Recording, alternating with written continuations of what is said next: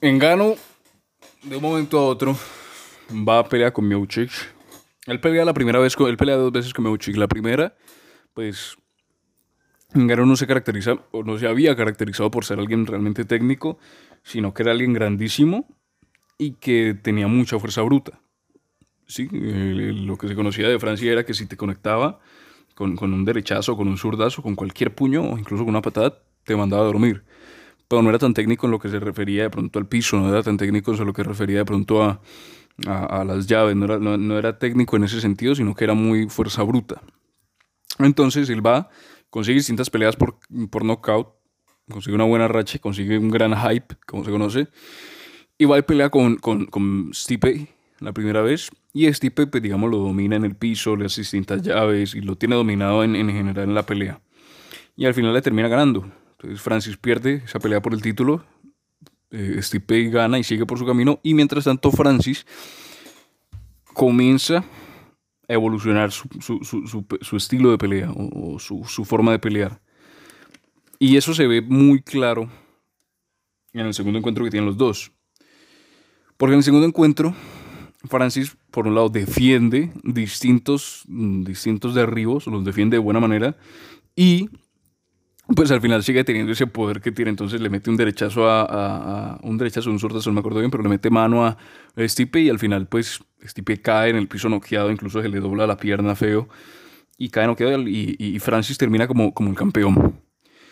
Después de esa pelea, en la conferencia de prensa, él comenta que él quiere pelear en septiembre, ¿sí? que él quiere tener cierto, cierto tiempo de descanso, porque pues, digamos venía de un de un, de un campo de entrenamiento largo, ¿sí? de un entrenamiento largo y al final estaba preparándose por el, por el, por el título y que él quería tener cierto tiempo de, descanso para poder, digamos, volver a, volver a defender el título. Entonces él dice que en septiembre, él pues al final desearía, desearía volver.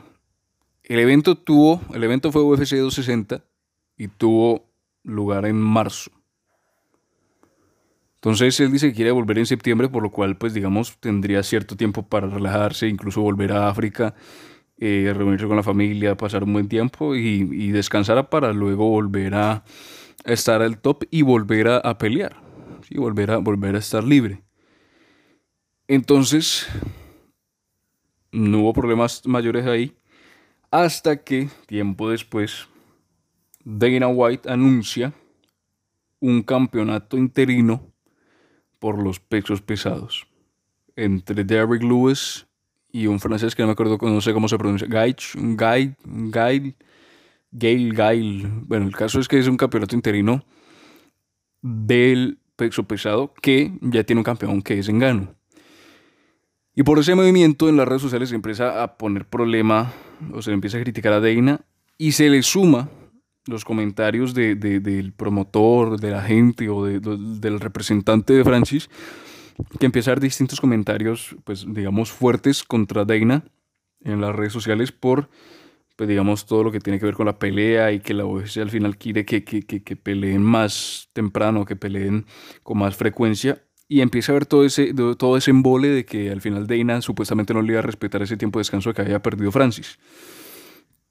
Pero si uno se pone a ver, el campeonato interino que fue pactado fue contra. Incluso lo voy a buscar ahora para no, pronunciar mal el, nombre del, man. Porque se había pactado. La pelea en Ganun fue en marzo. ¿sí? La pelea en Ganun fue en marzo y. Eh, pues al final él, él, digamos, pidió hasta septiembre, por lo cual tenía bastante tiempo seis meses en los cuales pues él plantea, como decíamos, recuperarse y, seguir, pues digamos, peleando después.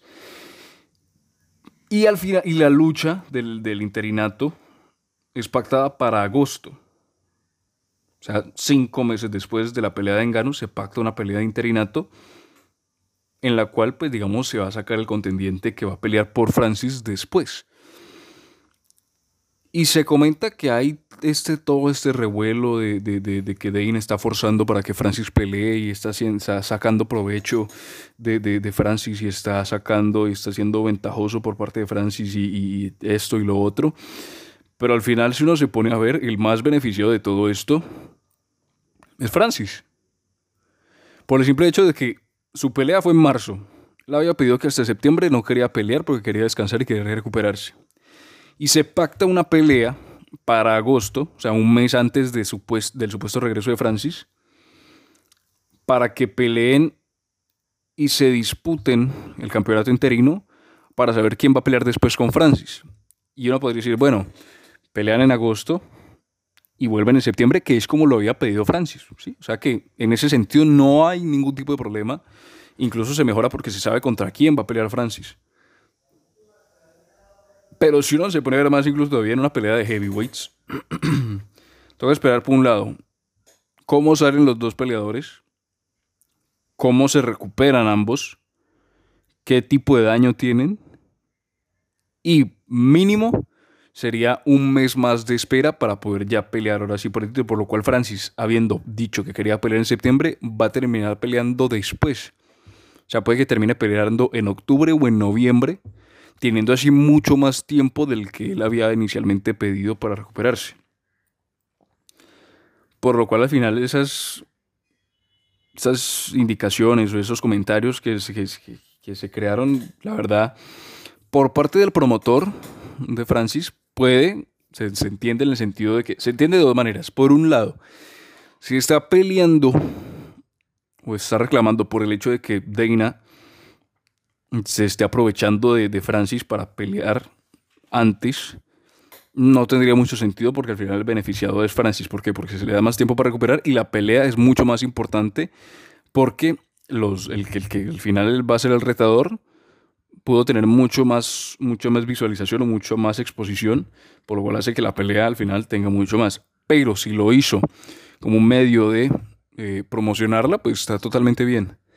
Pero ahora, las personas que lo criticaron o que criticaron este accionar, pensando también que lo estaban extorsionando, no tiene mucho sentido porque es el propio Francis que dice que hasta septiembre no quería pelear y va a terminar peleando en octubre o en noviembre, que es mucho después de lo que él inicialmente había planeado. Por lo cual también uno se pone a ver, bueno, hasta qué punto de razón o hasta qué punto está bien lo que se hizo. Personalmente, si Francis fue que pidió que fuera hasta septiembre que no peleara, y hasta septiembre no va a pelear o incluso pelea después y va a conseguir tener mucha más repercusión o mucha más importancia esa pelea. Es un ganar-ganar para todos, un ganar para la UFC, un ganar para Dana White, un ganar para Derry, para, para el que gane en el interinato y un ganar-ganar para Francis, porque al final consigue más dinero, consigue más tiempo de preparación y consigue más importancia en la, en la pelea y se le da mucha más relevancia.